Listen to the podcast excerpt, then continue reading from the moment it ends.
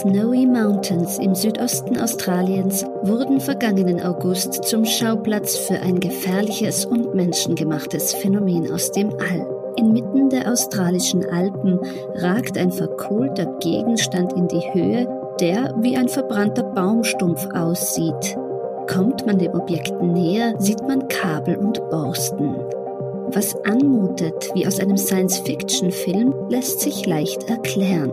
Der schwarze Obelisk war Teil einer SpaceX-Kapsel und ist als Weltraumschrott unkontrolliert wieder auf der Erde gelandet. Entdeckt haben das Wunderobjekt zwei Schafbauern aus dem nahegelegenen Städtchen Dalgety. Verletzt wurde niemand. Weltraumschrott bleibt derzeit aber die größte Herausforderung im All. Können wir künftig überhaupt noch gefahrenfrei Raketen starten? Gibt es bald eine Müllabfuhr im Orbit? Und wie lässt sich künftiger Schrott verhindern? Mein Name ist Manuela Tomic, ich leite das Ressort Chancen und begrüße Sie zu unserem vierteiligen Furche Feature. Das ist Folge 4, Unordnung im Weltraum.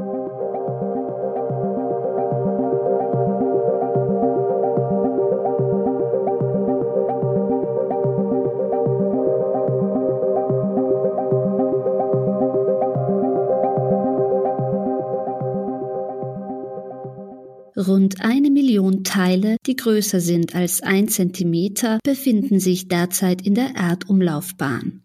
Mit einer Geschwindigkeit von mehreren Zehntausend Kilometern pro Stunde rasen sie um die Wette. Würde eines dieser kleinen Teilchen gegen einen Satelliten prallen, hätte es die Zerstörungskraft einer Handgranate. Und genau das macht den Weltraumschrott so gefährlich. Sein Anteil im All wird immer größer. Doch längst haben Wissenschaftler und Wissenschaftlerinnen Lösungen gefunden, diesem Problem zu begegnen. Am 14. Januar 2022 brachte das Raumfahrtunternehmen Virgin Orbit Adler 1 den ersten privat finanzierten Satelliten aus Österreich in die Erdumlaufbahn. Er soll im Erdorbit Weltraummüllteilchen aufspüren. Dazu später mehr. Zu Beginn aber widmen wir uns dem Phänomen des Weltraumschrotts selbst. Der Jurist Ingo Baumann von der Kanzlei BHO Legal. Weltraummüll kann auf vielfältige Art entstehen.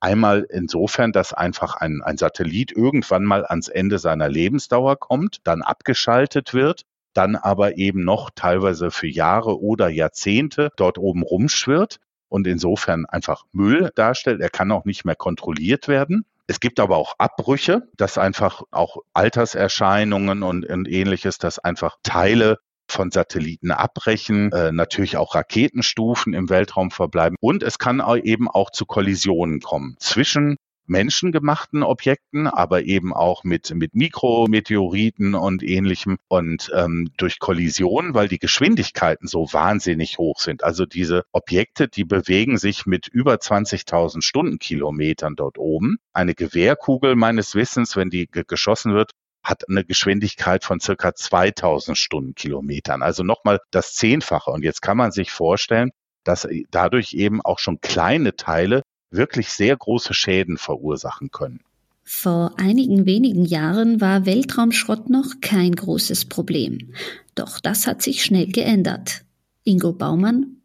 Das war lange schon theoretisch bekannt. Also schon in 70er Jahren hat ein berühmter Wissenschaftler ausgerechnet, dass es ab einem gewissen Punkt dann zu Kettenreaktionen kommt, dass also Müll wieder mit Müll zusammenstößt, wieder mit Müll und so weiter, dass dann also sich das einfach durch immer wiederkehrende Kollisionen so exponentiell steigert, dass irgendwann ganze Orbits gar nicht mehr nutzbar sein können. Das Phänomen ist schon lange bekannt, aber dadurch, dass es eben wenige Staaten mit relativ wenigen Weltraumaktivitäten gab, zwei, drei Ariane-Starts nur im Jahr etc., war es dann eben praktisch doch nicht so ein Problem. Aber in den letzten fünf Jahren haben Raketenstarts und die Zahl der, der Satelliten so enorm zugenommen und es hat eben auch Kollisionen gegeben und, und Phänomene wie den Test von Antisatellitenwaffen, äh, die die Zahl an Müll exponentiell schon gestiegen haben, sodass das jetzt wirklich extrem relevant und fast schon kritisch ist, dass hier was unternommen wird.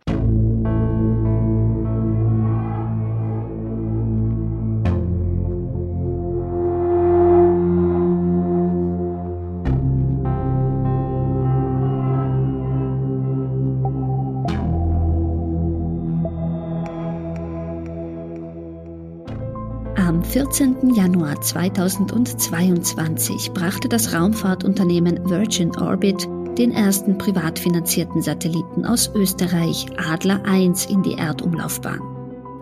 Er soll in über 500 Kilometern Höhe Weltraummüllteilchen aufspüren. Der kleine Satellit soll mindestens ein Jahr lang mit einer Geschwindigkeit von rund 25.000 Kilometern pro Stunde durch das Weltall fliegen. In dieser Zeit wird seine Oberfläche auf die Einschlagwirkung kleinster Partikel untersucht. Adler 1 hat eine ausklappbare Mikrofonplatte, Solarzellen und ist so groß wie eine Milchpackung.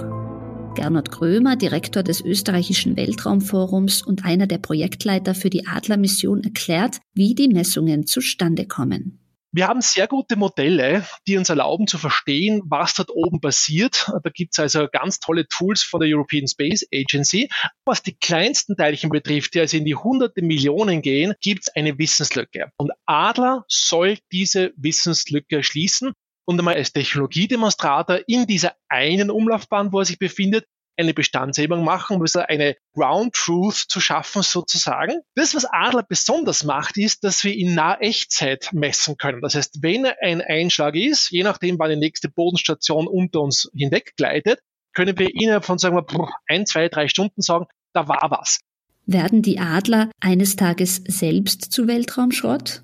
Gernot Krömer, also Adler 1 und Adler 2 werden nicht selber zur Weltraumschrott, sondern sie werden ein paar wenige Jahre oben bleiben. Wir haben Gott sei Dank und leider Gottes gleichzeitig sehr große Sensorflächen und mit dem bisschen Restatmosphäre dort oben führt das zu einem Bremsvorgang, sodass nach drei, vier, fünf Jahren, je nachdem wie die Sonnenaktivität ist, beide Satelliten als schöne Sternschnuppe irgendwann mal verglühen werden. Neben aktiven Satelliten wie Adler 1 tummeln sich Unmengen an Weltraumschrott im Orbit. Franz Binder, wissenschaftlicher Mitarbeiter des Instituts für Astrophysik der Universität Wien, über verschiedene Kategorien im All. Es gibt aktive Satelliten, das sind Satelliten, die noch funktionieren, zu denen wir Kontakt haben, die wir steuern können. Dann haben wir passive Satelliten, das sind Satelliten, die einfach am Ende ihres Lebens sind, die nicht mehr funktionieren, vielleicht sich nicht mehr steuern lassen, die Batterien kaputt gegangen sind. Und dann haben wir natürlich auch noch Weltraumschrott, das sind dann Satelliten, die auseinandergebrochen sind. Und genaue Daten zu all diesen verschiedenen Kategorien zu finden, ist ein bisschen schwierig. Also was ich nachgeschaut habe, wurden bis jetzt 13.034 Objekte ins All geschossen. Davon sind allerdings schon wieder ca. 4000 von denen äh, verglüht oder woanders hin weggeschossen, Richtung Mars, ähm, ins äußere Weltall. Und was dann noch übrig bleibt, sind knappe 9000 Satelliten. Und von diesen 9000 Satelliten können wir sagen, dass circa ein bisschen mehr als die Hälfte aktive Satelliten sind, die tatsächlich noch funktionieren. Und circa 4000 davon passive Satelliten sind, zu denen wir keinen Kontakt mehr haben oder nicht mehr steuern können. Und im Bereich zum Weltraumschrott, Weltraumschrott,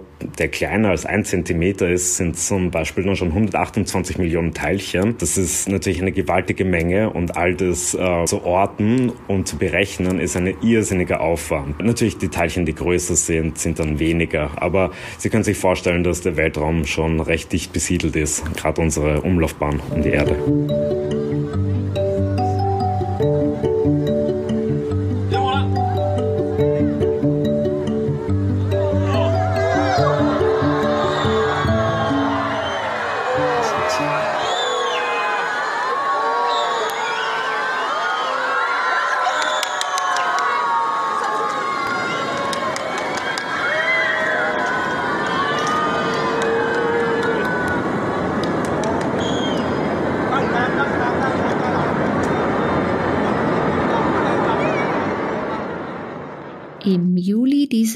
Jahres ist die chinesische Weltraumrakete Langer Marsch 5B auf der Insel Hainan gestartet. Neben Jubelrufen brachte sie auch Trümmer mit sich. Denn Teile der Weltraumrakete lösten sich unkontrolliert und stürzten in den Indischen Ozean und in der Nähe der Philippinen ab. Wer aber haftet für solche Unfälle und wer ist verantwortlich für den Weltraumschrott im All? Der Jurist Ingo Baumann die Staaten sind für Schäden verantwortlich und sie sind auch für ihre Objekte, die ihnen zugeordneten Objekte verantwortlich. Und beides endet nicht mit dem Funktionsende, sondern sie sind auch theoretisch als Staat auch für den Müll verantwortlich. Da gibt es dann bestimmte praktische Probleme. Wenn Sie jetzt ein kleines Teil nehmen, einige Zentimeter groß, ähm, was gegebenenfalls schon Jahre irgendwo da rumschwirrt, wie können Sie das noch zuordnen? Ja, bestimmte Objekte sind katalogisiert und von denen weiß man in, in vielen Fällen auch, wo sie ursprünglich mal hergekommen sind. Aber von vielen anderen Objekten kann man das eben nicht feststellen. Und äh, dann mag es eben einen verantwortlichen Staat geben, aber sie können ihn gar nicht identifizieren.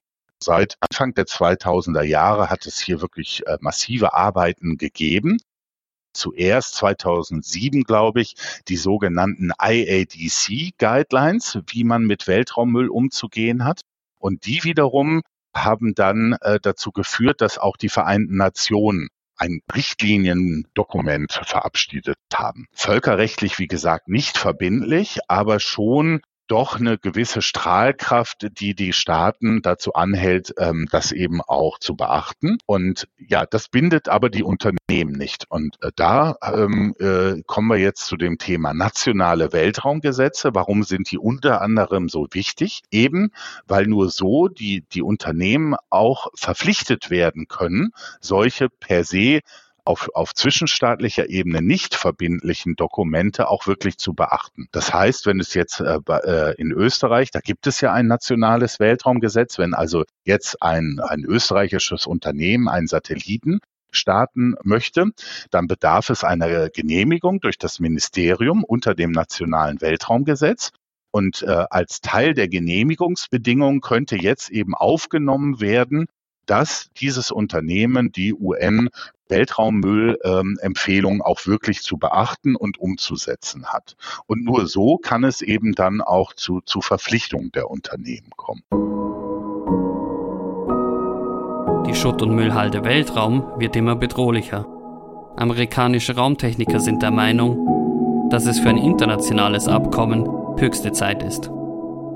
Man überlegt auch die Schaffung automatischer Großsammler, die auf Erdumlaufbahnen wie Staubsauger arbeiten Sie könnten dann auf eine tiefere Umlaufbahn befördert werden und beim Wiedereintritt in die Erdatmosphäre verglühen. Müllverbrennung im Weltraum. Das schrieb der Autor Paul Lindenberg am 1. September 1988 in der Furche. Im Furche Navigator können Sie auf www.furche.at alle Artikel aus der Furche Geschichte nachlesen.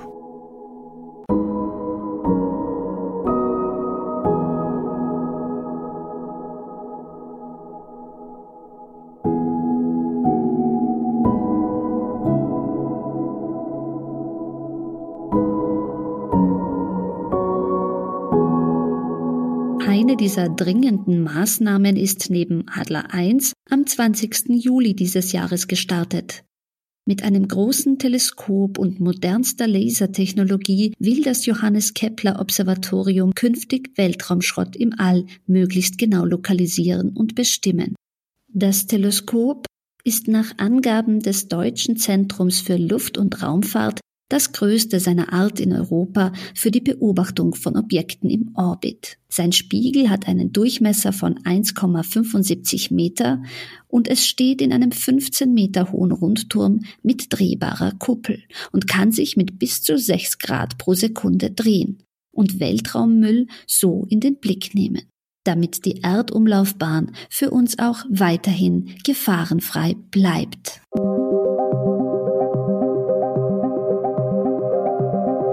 Das war Unordnung im Weltraum, die vierte und letzte Folge unseres Furche-Features zum Thema Satelliten. Wenn Ihnen das Feature gefallen hat, hinterlassen Sie uns doch auf der Podcast-Plattform Ihrer Wahl eine gute Bewertung. Wenn Sie die Furche lesen möchten, besuchen Sie uns auf furche.at oder bestellen Sie gleich ein Abo unter furche.at slash Abo. Weitere Podcast-Sendungen gibt es auf furche.at slash podcast. Mein Name ist Manuela Tomic. Ich leite das Ressort Chancen. Vielen Dank fürs Zuhören und bis zum nächsten Mal.